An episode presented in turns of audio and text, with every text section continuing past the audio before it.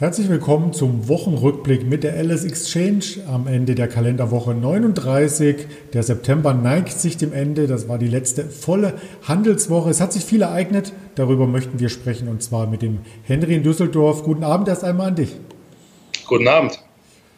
Ja, schön, dass du für das Gespräch hier zugegen bist und wir reden heute quasi so ein bisschen makromäßig über das Marktumfeld, über die Risiken, die herrschen und möchten natürlich auch die einzelnen Märkte hier begleiten. Zuvor noch der Hinweis, wer das Ganze hier als Podcast im Nachgang hören möchte, der ist bei Spotify, dieser Apple Podcast sehr, sehr gut aufgehoben. Natürlich auch auf YouTube wird das Ganze am Samstagmorgen gestreamt. Die Aufzeichnung ist jetzt Freitagabend, also auch die Kurse von Freitagabend sind hier maßgeblich und auch jede Tagessendung, die wir morgens als Marktgespräch führen, wird auf den bekannten Plattform hier gestreamt und dann später auch zur Verfügung gestellt. Vielen Dank auch an Orkan von den Facebook Trader aus der Facebook Trader Gruppe für das Teilen hier letztendlich dieser Inhalte. Was hat die Märkte bewegt in dieser Woche? Weltweit ist Corona wieder in Erscheinung getreten beziehungsweise stärker in das Sichtfeld der Börsianer. Wir haben weltweit die Marke von 32 Millionen Infizierten überschritten, eine Million Tote in Amerika allein, 200.000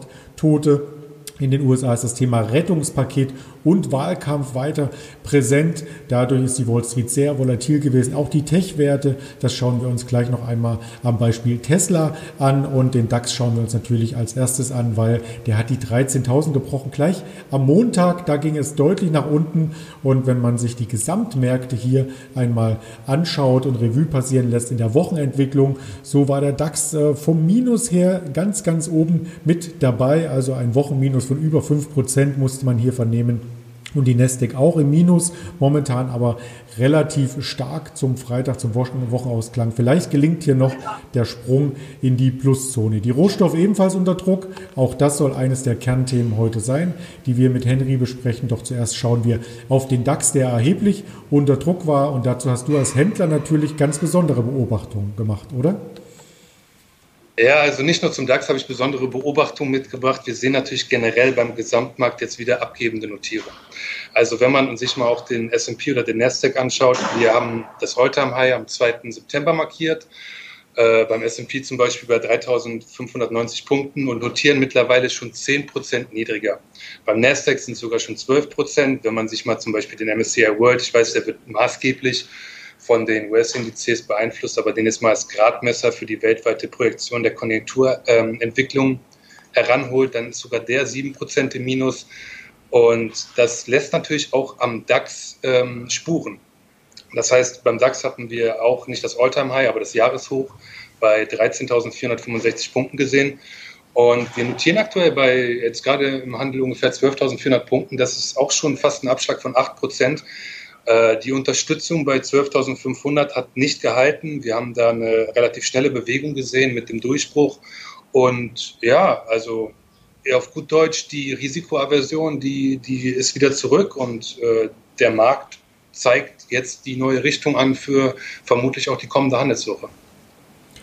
Und dabei spielt Corona natürlich in mehreren Metropolen eine Rolle. Wir haben aus den Nachrichten vernommen, dass in verschiedensten ähm, Ländern hier quasi ein kleiner Lockdown oder zumindest Ausgangsbeschränkungen eingeführt werden. In Moskau sind es sogar die Rentner, die zu Hause bleiben müssen. Russland ist besonders stark betroffen. Das sehen wir an folgender Übersicht, wie das Ganze in Europa ausschaut. Also Russland allein hat 1,1 Millionen Infizierte, dann gefolgt von Spanien, Frankreich. In UK ist das Ganze auch wieder nach oben gesprungen und selbst selbst die Türkei, Italien ähm, liegen noch vor Deutschland. Also insofern haben wir das in Deutschland noch relativ gut im Griff, oder? Wie siehst du das?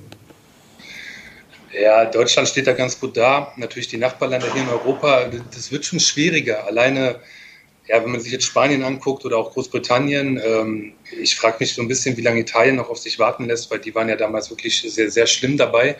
Ähm, es ist natürlich ein Thema und äh, darin begründet sich definitiv dann auch diese zurückkehrende Risikoaversion zu einem Teil, weil natürlich ähm, neue anstehende Lockdowns, die jetzt in ähnlichem Maße oder vielleicht ein bisschen abgeschwächt zu denen im März oder April dastehen würden, die würden natürlich erneut eine Bremse für die Wirtschaft darstellen und ähm,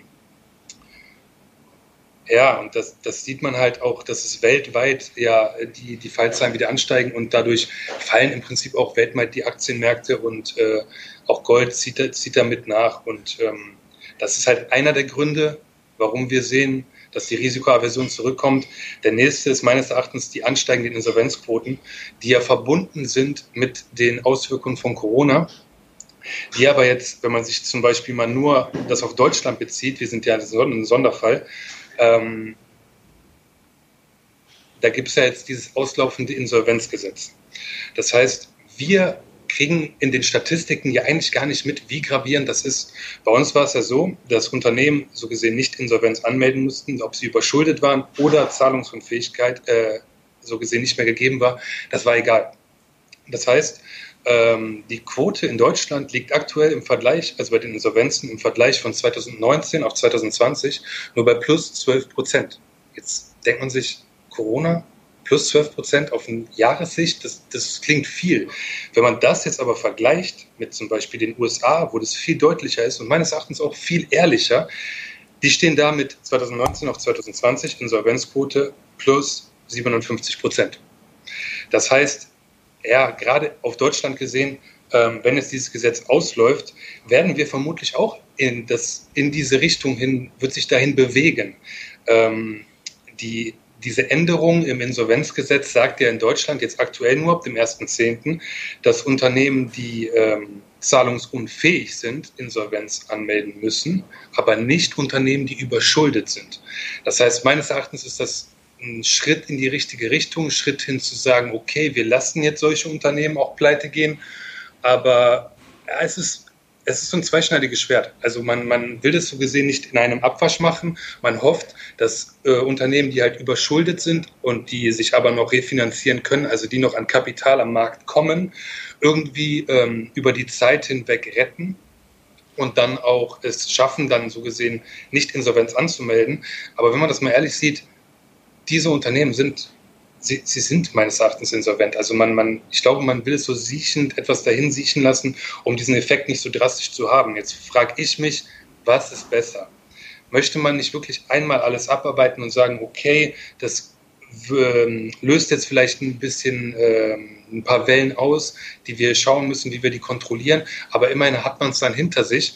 Stattdessen wählen wir in Deutschland so, so einen Mittelweg und ich persönlich bin da ein bisschen äh, eigentlich bin ich unzufrieden damit. Also ich verstehe, warum sie es machen, aber ähm, ja, aber auf gut Deutsch, warum? Warum sagen wir nicht einfach, okay, lass uns diese Unternehmen in die Insolvenz gehen, lass uns gucken, wohin es sich entwickelt und lass uns doch dann vielleicht neu starten. Ich denke, da ist vor dem Hintergrund definitiv sind die Banken zu nennen, die bei uns nicht so gut kapitalisiert sind wie in Amerika.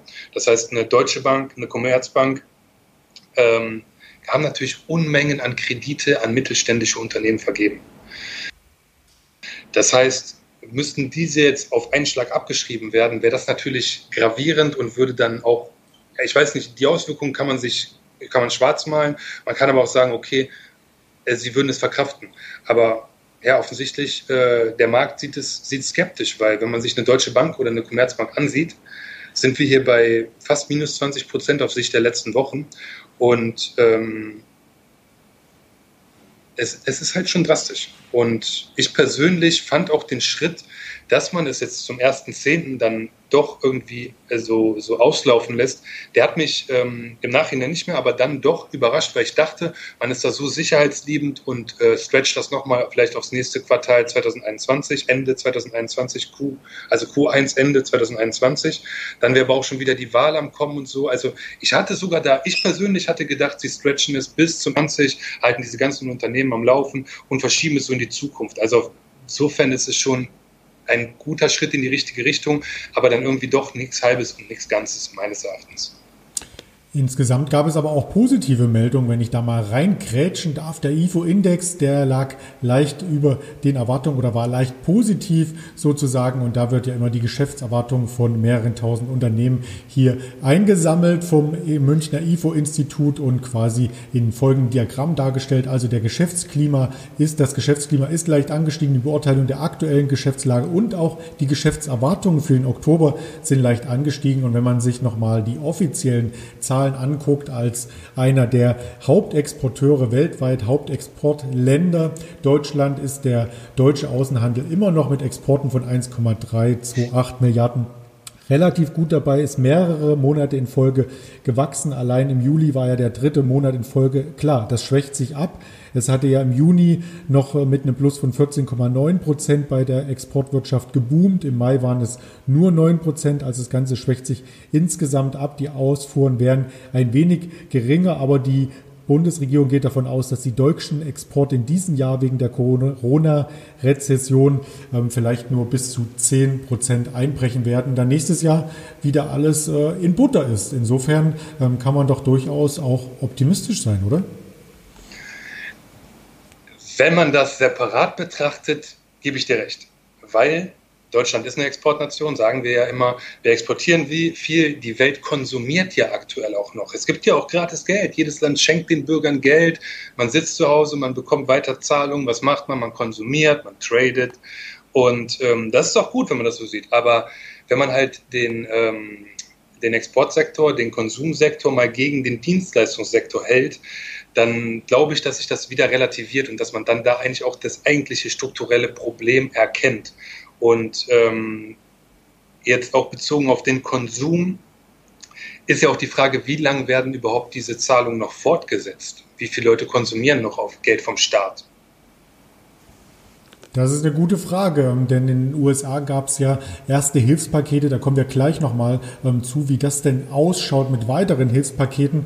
Ähm, zuvor wollte ich noch eine Frage stellen. Du hast die Deutsche Bank hier quasi angeführt als DAX-Vorzeigekonzern ähm, im DAX, die hier stark gelitten haben. Ein anderes Unternehmen, was als Gründungsmitglied im DAX dabei war, die Commerzbank, ist ja jetzt nicht mehr im DAX vertreten. Aber wie erging es denn ihr? Denn sie ist ja letzten Endes auch so eine Art Mittelstandsbank in Deutschland.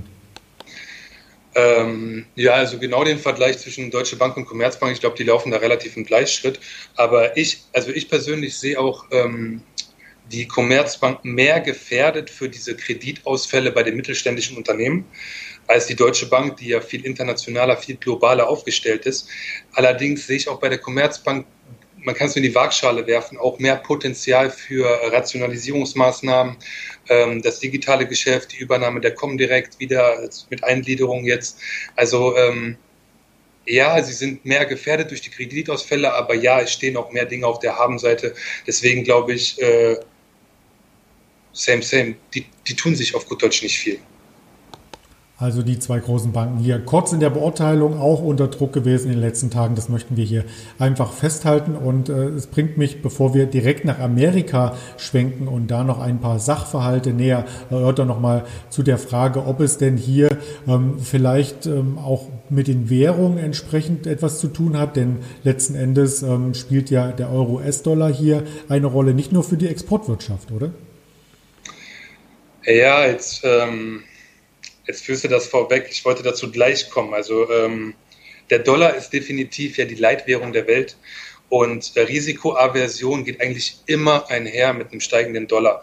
Und das ist manchmal so eine selbstverstärkende Spirale. Man ist verschuldet in Dollar als Emerging Markets äh, Land zum Beispiel. Man muss Schulden bedienen, man will die Schuldenlast reduzieren, damit es nicht äh, zu viel wird.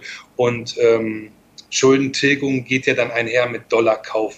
Also ja, ich bin da ganz bei dir. Also wir haben auf jeden Fall gerade eine, eine, Art, nicht eine Trendumkehr, aber so ein bisschen das Momentum des schwächer werdenden Dollar, auch ähm, in diesem Dollar-Basket so gesehen, im, im, Gesamten. Da haben wir, glaube ich, das hoch im, am einen Tag vor dem All-Time-High im S&P, glaube ich, gesehen, am 1. September.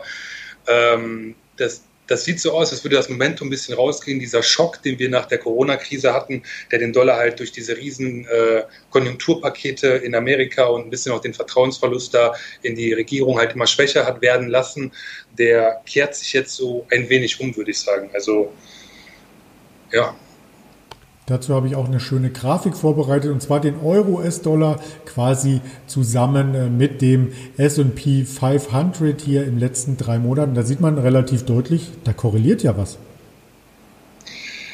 Ja, definitiv. Also ähm, wenn ich mir deine Folie mal eben angucke, einen Augenblick. Trust me, das korreliert. Dann ich, ich finde sie gerade nicht. Ich glaube dir einfach. Es, es ist so. Also es korreliert halt äh, eher, mal negativ. Darauf ist du hinaus, oder? Steigender Dollar, fallender Aktienmarkt. Genau, und äh, US-Dollar dann äh, quasi im Gleichlauf. Also das soll das hier letzten Endes symbolisieren und soll auch so ein Stück weit das Gespräch hinlenken auf die Fed und auf Donald Trump. Denn die beiden, äh, die ziehen so ein wenig am nächsten Rettungspaket oder stoßen es ab. Also das ist die große Frage. Jetzt hast du meinen Einstieg.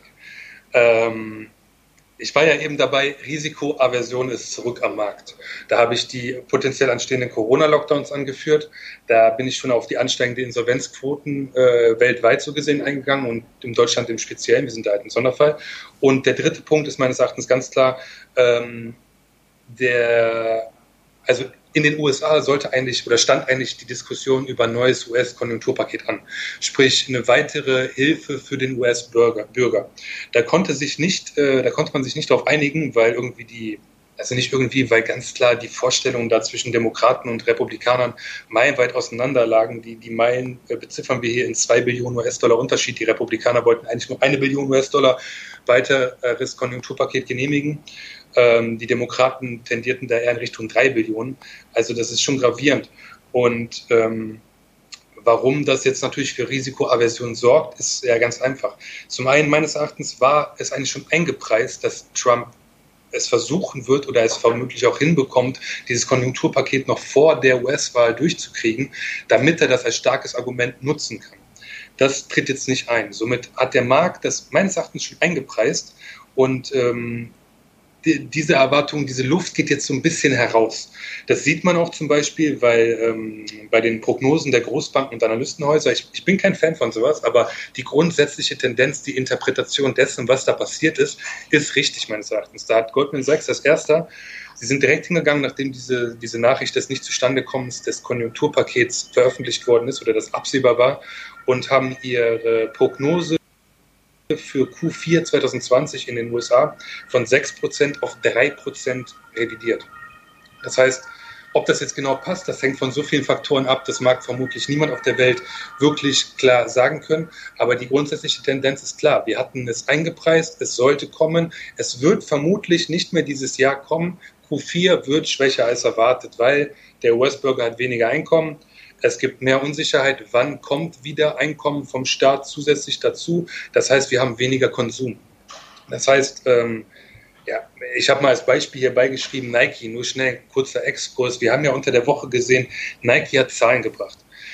Wir haben jegliche Kennzahl wirklich die Messlatte war schon hoch und sie sind nochmal einen Meter drüber gesprungen. Also alleine, wenn man sich nur die Online-Sales-Zuwächse äh, mal auf der Zunge zergehen lässt, plus 87 Prozent.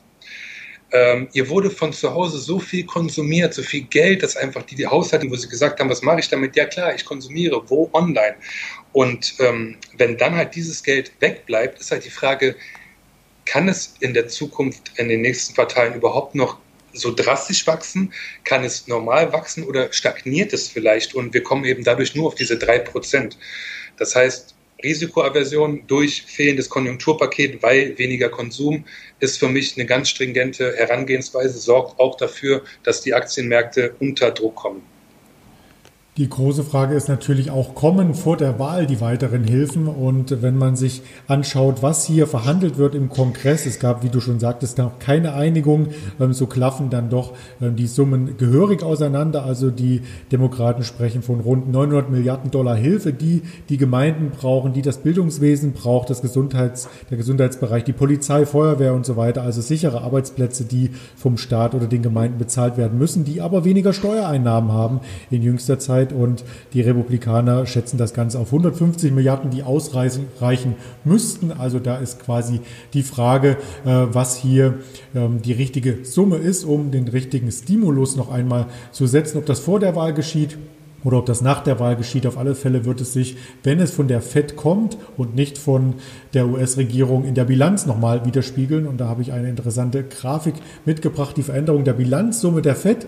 Und die ist ja klar in der Corona-Zeit stark angesprungen äh, mit wöchentlichen hohen prozentualen Veränderungen. Da ist die FED in jüngster Zeit so ein Stück weit ähm, zurückgerudert und macht einfach mal gar nichts mehr, oder?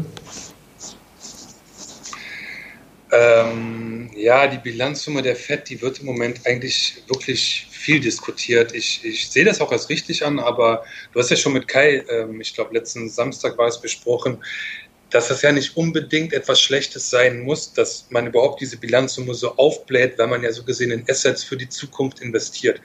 Also ich, ich sehe das schon als ähm, ein kleiner Dämpfer für den Markt, weil da einfach ein großer, der größte Käufer am Markt aktuell wegfällt, beziehungsweise er seine Käufe etwas zurückfährt.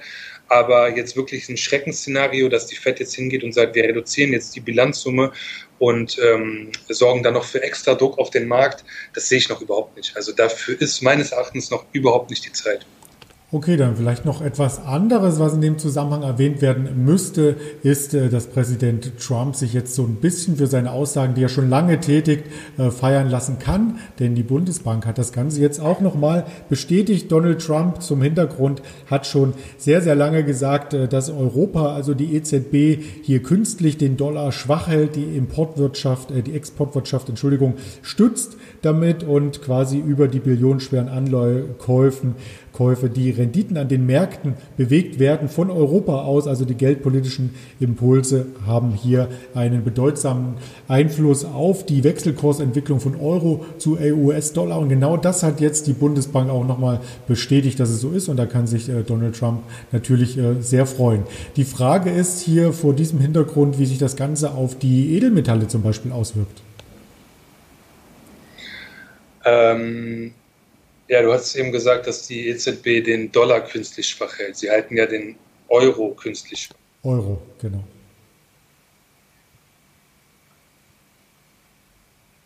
Also ja, ob das jetzt Donald Trump wirklich weiterhilft, weil auf, ähm, sorgt ja der, der schwächer werdende Euro, der ja ein bisschen auch ähm, Kaufdruck vom Dollar weg. Nee, lass mich kurz überlegen.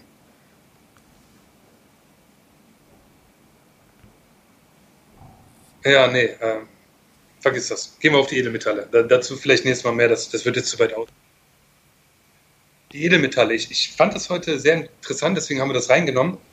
Ähm, wenn man sich mal die Edelmetalle allen voran halt Gold ansieht, da gibt es ja immer dieses alte Lied über die Korrelation Gold, Aktien, US-Dollar.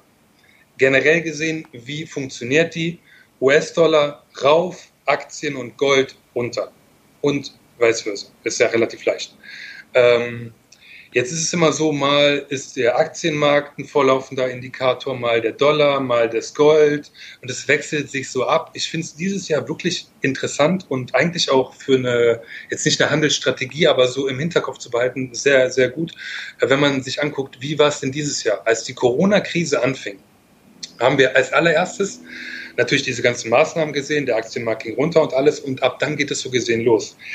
Gold lief, der Aktienmarkt lief auch. Allerdings haben wir als erstes ein All-Time-High bei Gold gesehen und das äh, August, meine ich, war es. Ich glaube, ich habe 17. August oder sowas, hatte ich heute nachgesehen. Ähm, und daraufhin ist dann erst der Dollar-Index nachgezogen, hat am 1.9. so gesehen sein äh, All-Time, äh, nicht All-Time, sein, sein Jahreslow so gesehen markiert. Äh, und die Aktienmärkte dann einen Tag später eher hoch. Also nochmal zum Verständnis, Gold steigt, der Dollar fällt, Aktienmarkt steigt. In dieser zeitlichen Herangehensweise ist es abgelaufen. Das heißt, wie kann man das jetzt nutzen? Jetzt ist ja, ah, okay, im Nachhinein immer leicht zu sagen, aber wie kann man das jetzt nutzen? Man könnte sich vor Augen führen, wenn das jetzt so weitergeht, dann wäre es doch interessant, sich die Einflussfaktoren auf den Goldpreis zunächst einmal vor Augen zu führen, weil der Goldpreis ja offensichtlich aktuell der, der vorlaufende Indikator ist.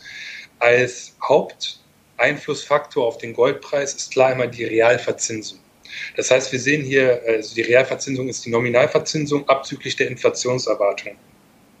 Und ähm, das sind in der Regel wirklich minimale Bewegungen, die da schon zu starken Kursschwankungen führen können.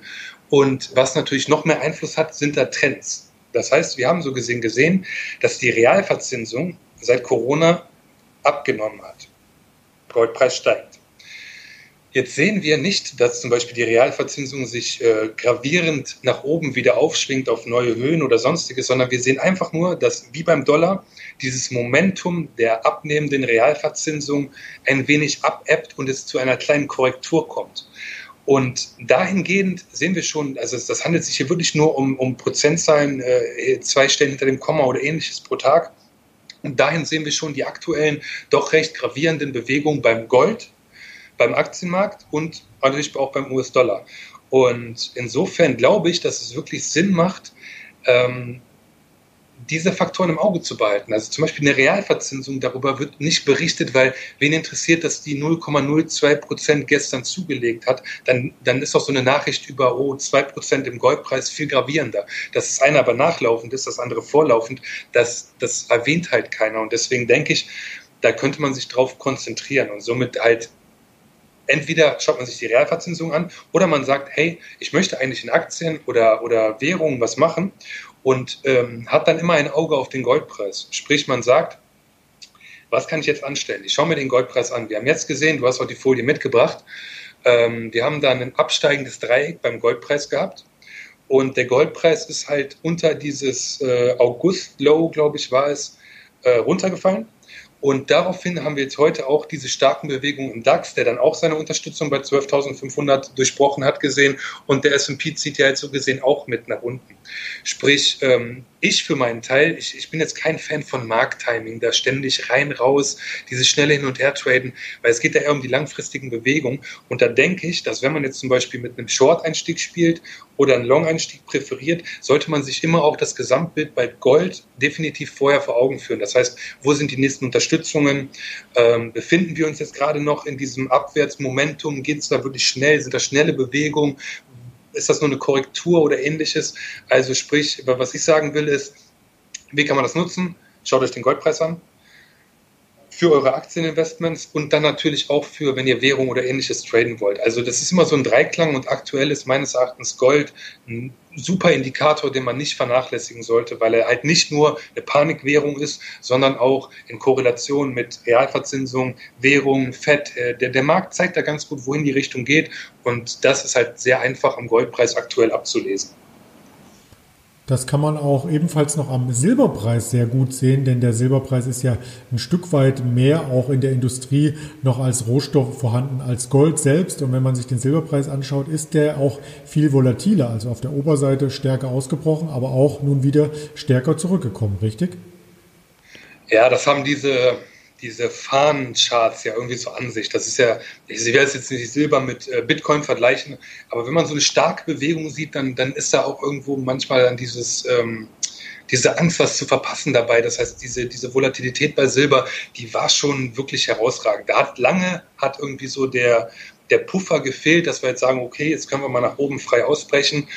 Aber dann kam er und dann kam er meines Erachtens auch zu gewaltig. Also und dementsprechend jetzt auch die Abwärtsbewegung, das gleicht nur das aus oder das zeigt diese erhöhte Volatilität in dem doch äh, etwas beschränkteren Silbermarkt. Die, die ist natürlich gravierender als Gold, wo viel mehr Augen drauf sind, wo viel mehr Big Player dabei sind. Also ich bin da ganz bei dir. Dann haben wir die beiden äh, großen Edelmetalle hier auch letzten Endes abgehandelt und wir hatten ja in der Eingangsfolie schon gesehen, dass nicht nur die Edelmetalle unter Druck gerieten in dieser Woche, sondern auch der Ölpreis und so weiter und so fort. Also die Rohstoffe auf breiter Front hier Abgaben verzeichneten. Ja, wie kann es weitergehen mit der US-Wirtschaft vor allem? Das ist die spannende Frage, die uns im vierten Quartal dann natürlich beschäftigt. Und da gibt es verschiedenste Schätzungen von Investmentbanken und der US-Regierung und auch der US-Notenbank FED. Eine davon habe ich hier quasi mal aufgezeigt. Äh, vielleicht hast du dazu auch ein paar Gedanken. Ja, also jetzt, äh, wie gesagt, diese Prognosen und so, ich, ich nutze das immer eher für die Tendenz. Also wie ist die Meinung, wie hat eine Nachricht oder ein Ereignis Einfluss auf die Prognosen gehabt, weil nenn mir den letzten Analysten, der irgendwo mal richtig lag. Es ist auf gut Deutsch, es ist ein wenig Pi mal Daumen abschätzen meines Erachtens geworden und alle reihen sich da ein. Nichtsdestotrotz finde ich, ähm, es gibt ja, also wir haben jetzt viele, viele Gründe gesagt, warum der Markt fällt. Es gibt meines Erachtens aber auch so ein paar Gründe, warum man sagen könnte, okay, so eine Prognose kommt hin. Der Markt könnte ja auch wieder steigen, weil nur weil zum Beispiel ein Konjunkturpaket ausbleibt, heißt das ja nicht, dass das, also in diesem Jahr ausbleibt, heißt das ja nicht, dass das nicht nächstes Jahr kommen könnte. Sprich, wir haben für 2021 auf der Agenda, wir haben eigentlich Aufholpotenzial durch ein Konjunkturpaket, was jetzt wieder ausgepreist worden ist, wenn dann wieder absehbar ist, es wird kommen und in welcher Form kommt es. Und ähm, ja, das wäre halt wirklich ein Grund für steigende Notierung. Plus, es wird immer wieder diese Impfstoffhoffnung angeführt. Ich äh, sag hier mal, ich, ich habe jetzt gelesen, zum Beispiel die FDA, die hat gerade aber allerdings höhere Maßstäbe an äh, die Freigabe von Impfstoffen gesetzt. Das heißt, auf die Impfstoffhoffnung bezogen, die ja immer so als, als ja, wie sagt man, so, so, so leuchten am Horizont noch gesehen wird, würde ich ganz klar sagen, wie realistisch ist das, wenn Goldman Sachs sagt zum Beispiel, dass ähm, ein Wirkstoff jetzt nach dieser Änderung von dem FDA äh, nicht in Q1, sondern in Q2 kommt. Wir haben bisher noch nicht einen einzigen Impfstoff gegen den SARS-Virus. Ähm, also wo soll es auf gut Deutsch herkommen? Wieso? Jetzt könnte man sagen, ja, es wird auch noch nie so, so, viel Geld und so viel Arbeit in einen Impfstoff gesteckt, weil die Pandemie halt jetzt erst da ist. Es haben noch nie so viele Unternehmen an einem Impfstoff geforscht. Allerdings, ähm, ja, ich, ich, sehe das so ein bisschen, bisschen zwiegespalten so gesehen und ein bisschen dagegen, gegen diese Prognosen spricht auch meines Erachtens die Ungewissheit, was ist mit China? Weil klar hält sich Trump gerade ein bisschen zurück. Ähm, aber wenn er wiedergewählt wird, würde das ja als Bestätigung seiner bisherigen Politik sehen. Und äh, dann wird er meines Erachtens auch wieder da härtere Bandagen anlegen. Also wir haben es bei TikTok gesehen, dass das sind Schritte, die sind so, die kennen wir so nur von den Chinesen, weil sie schon ewig so arbeiten. Aber Amerika schwenkt da immer mehr herum und spielt immer mehr, wie gesagt, mit härteren Bandagen. Und ich denke, ähm, dass auch ein Joe Biden da, da definitiv irgendwie in die Richtung vorgehen wird. Und äh, ja, also ich, ich denke, diese Prognosen, die, die sind schön und gut, aber wir haben hier Faktoren, die dafür und dagegen sprechen. Und ähm, da dann halt auf, auf den Punkt zu kommen, das, das ist schon, das ist schon, wie sagt man, äh, Lesen in der Glaskugel. Spannend dürfte in dem Zusammenhang natürlich auch sein, was mit den Strafzöllen passiert. 2018 hatten noch verschiedene Unternehmen, unter anderem auch der Tesla-Chef dazu tendiert und offen geäußert, dass äh, chinesische Waren mit Strafzöllen belegt werden müssen, um die Wettbewerbsgleichheit zu bewahren. Und mittlerweile kehrt sich das ein Stück weit um. Die USA ist nicht autark, also es geht um Export, Import und mittlerweile gibt es eine Klage von Tesla vor dem Court of International Trade in New York. Das wurde in dieser Woche bekannt und auch deutsche Medien hatten schon darüber ähm, berichtet, weil eben diese Strafzölle letzten Endes auch die Zulieferer beeinflussen und dann am Ende das Endprodukt entsprechend teurer machen. Und Tesla ist auch das Stichwort, was uns äh, zum nächsten Wert bringt und auch zum letzten Wert für diese Woche. Es ist immer so schön mit dir zu plaudern, aber jetzt müssen wir bei Tesla quasi den letzten Wert ins Spiel bringen.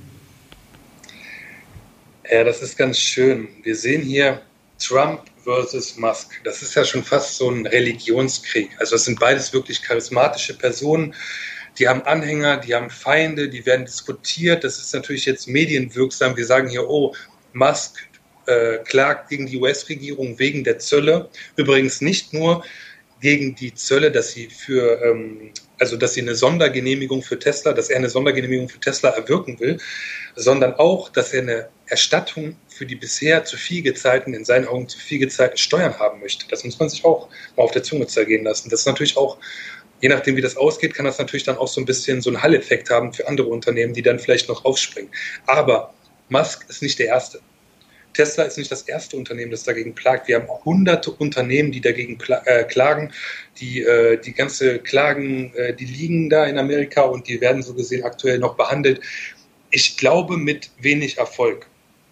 Also ich glaube wirklich, ähm, das, das würde einfach so einen Stein ins Rollen bringen und würde so eine, so eine Folgewirkung haben. Und ich glaube, diese, diese Strafzölle, die sind einfach politisch so gewollt und die werden auch so politisch bleiben. Ob da jetzt ein Republikaner oder ein Demokrat an der Regierung ist, das ist eigentlich, eigentlich ist das egal.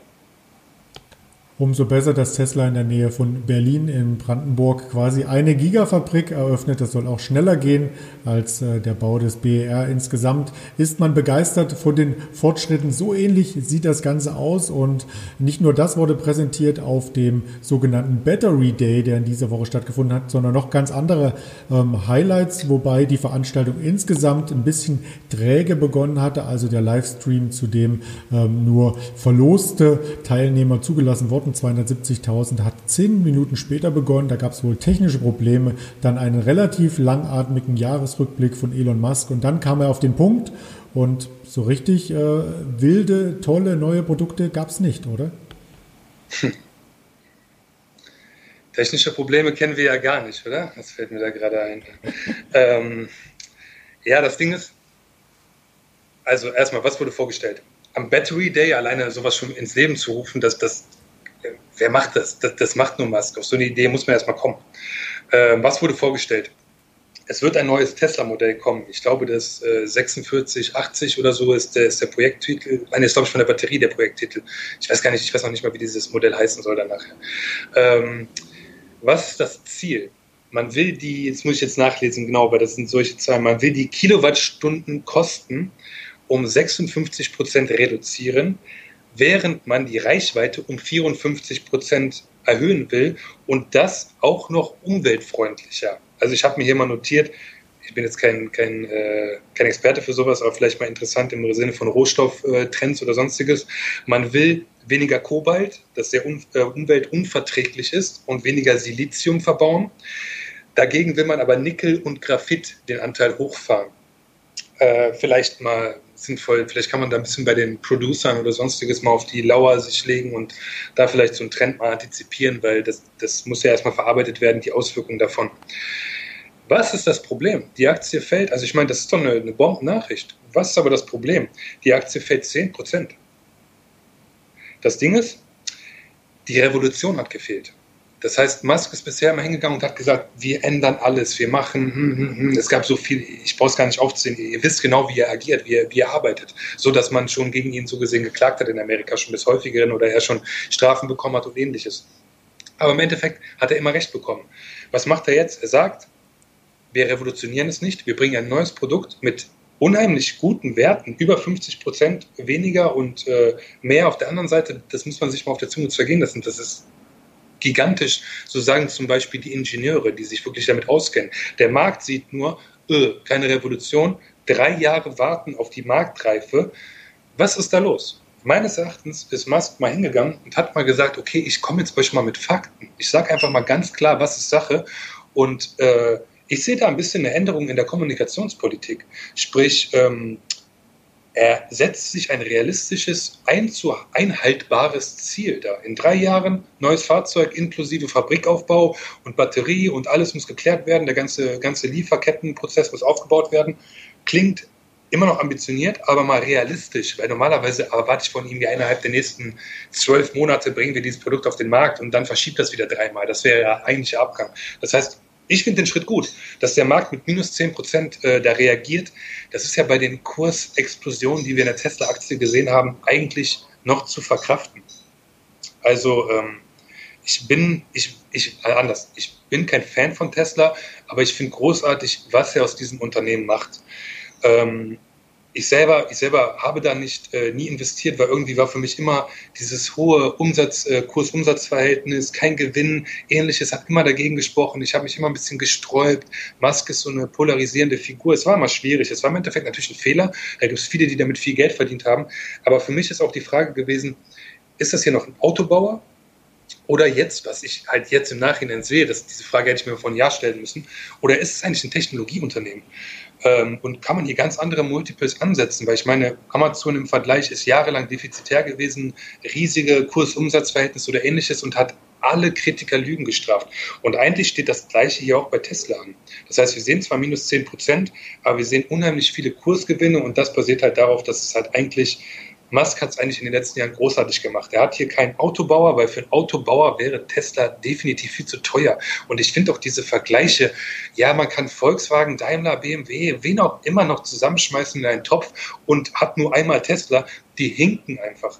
Weil es ist einfach ein Technologieunternehmen, man hat hier ähm, die Konkurrenz ist meilenweit entfernt von der Art und Weise, wie man so gesehen mit den Batterien umgeht. Man hat die Möglichkeit, diesen Batteriemarkt vielleicht mit Konkurrenten aus Asien da wirklich zu dominieren, mit diesen äh, Gigafactories unheimlich schnell und unkompliziert Waren, äh, Wagen aufzubauen und in denen dann mit diesem Subscription-Modell dann für Autopiloten, für ich miete mir mal ein halbes Jahr 50 PS mehr und danach ist wieder gut, einfach nur ein bisschen mal ein halbes Jahr Spaß haben oder ähnliches.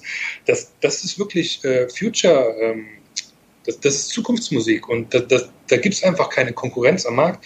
Und deswegen denke ich, abschließendes Fazit, 10% nach dem Battery Day, die hat er, die, die, die haben wir wahrscheinlich in drei Wochen wieder, wieder aufgeholt. Und ich glaube, dafür gibt es hier weniger oder wird es im Sinne von diesem neuen Modell weniger negative Überraschungen geben. Es wird mehr ähm, technologische Neuerungen und Dinge geben, wo man positiv überraschen kann. Ich finde diese Änderung in der Kommunikationspolitik super. Ich finde großartig, was er da macht. Und äh, Tesla ist ein Einzelunternehmen, aber auch ein heißes Eisen. So von daher, das wäre so mein abschließendes Fazit. Mit heißen Eisen meinst du sicherlich die Volatilität allgemein auch in der Aktie. Das haben wir hier im Chartbild gerade gesehen. Und man muss hier noch anmerken, weil du zweimal gesagt hattest, ähm, dass hier natürlich auch in kurzer Zeit mit dem Aktienanstieg viel Geld bei vielen verdient wurde. Dass die andere Seite an dem Battery Day natürlich war, dass viele bei Robinhood zum Beispiel ähm, Trader da massiv Geld verloren hatten, weil wenn man mit großem Hebel dann in so einer stark volatilen Aktie unterwegs ist, äh, dann kann das Ganze natürlich auch mal äh, in die andere Richtung gehen. Das wollten wir einfach nochmal ähm, ganz ganz objektiv hier darstellen. Das Modell, was du meintest, vielmehr das Modul von Tesla, das ist das 4680er Modul, das soll fünfmal mehr Energie und 16 Prozent mehr Reichweite bringen, was dann verbaut wird und damit ähm, wird quasi ähm, Tesla Batterien bis zum Jahr 2030 mit drei Terawattstunden Energiegehalt in die Autos einbauen. Momentan ist Tesla noch so ein bisschen abhängig von Zulieferern, unter anderem von Panasonic. Die Batterien werden nicht komplett selbst gebaut und äh, vielleicht ist das äh, der nächste große große Wurf, dass äh, alles in Eigenfertigung übergeht, so ein Stück weit wie bei Apple auch, wo dann die Chips quasi im Haus gefertigt werden. Also da kommen noch spannende äh, Dinge auf uns zu, oder?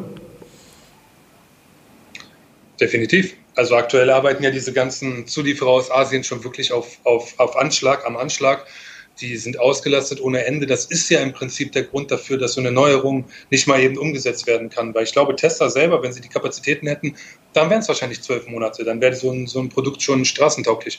Aber so, ja, das, das wird auch einer der nächsten großen Würfe natürlich. Und heißes Eisen meine ich in dem Sinne, hier ist viel Fantasie drin und wo viel Fantasie drin ist, kann auch viel enttäuscht werden. Das hast du schön zusammengefasst und auch die Rohstoffe hattest du angesprochen. Die schauen wir uns übrigens und jetzt kommen wir noch zu einem Tipp für nächste Woche und zwar einen zeitlichen Tipp. Die Webinarempfehlung für kommende Woche wird mit Martin Görsch am Dienstag 18 Uhr stattfinden und zwar eine Sonderausgabe zu Edelmetallen. Wir hatten heute ja über Gold und Silber schon ein wenig gesprochen. Er als Trader wird hier nochmal seine Philosophie anlegen, wie er die COT-Daten hier mitverarbeitet für die Richtungsbestimmung bei Rohstoffen und dann mittelfristig hier auch erfolgreich handelt. Also das Ganze können Sie sich hier kostenfrei anschauen. Melden Sie sich dazu an. Den Link gebe ich dann quasi unter das Video mit Ihnen an die Hand und bedanke mich für das ganz lange und spannende Gespräch erst einmal bei Henry nach Düsseldorf. Gerne, vielen Dank. Ich schaue beim Webinar mal vorbei. Sehr gerne und melde dich ruhig, denn ich werde auch am Webinar teilnehmen und als Moderator hier die Fragen aufgreifen. Äh, ich habe keine weiteren Fragen an dich. Ich wünsche dir ein schönes Wochenende, wie gesagt. Und wir hören uns dann am Montag gerne wieder zum Marktgespräch kurz vor Xetra-Eröffnung hier bei der LS Exchange. Bleiben Sie gesund. Ihr Andreas Bernstein von Traders Media GmbH zusammen mit der LSX.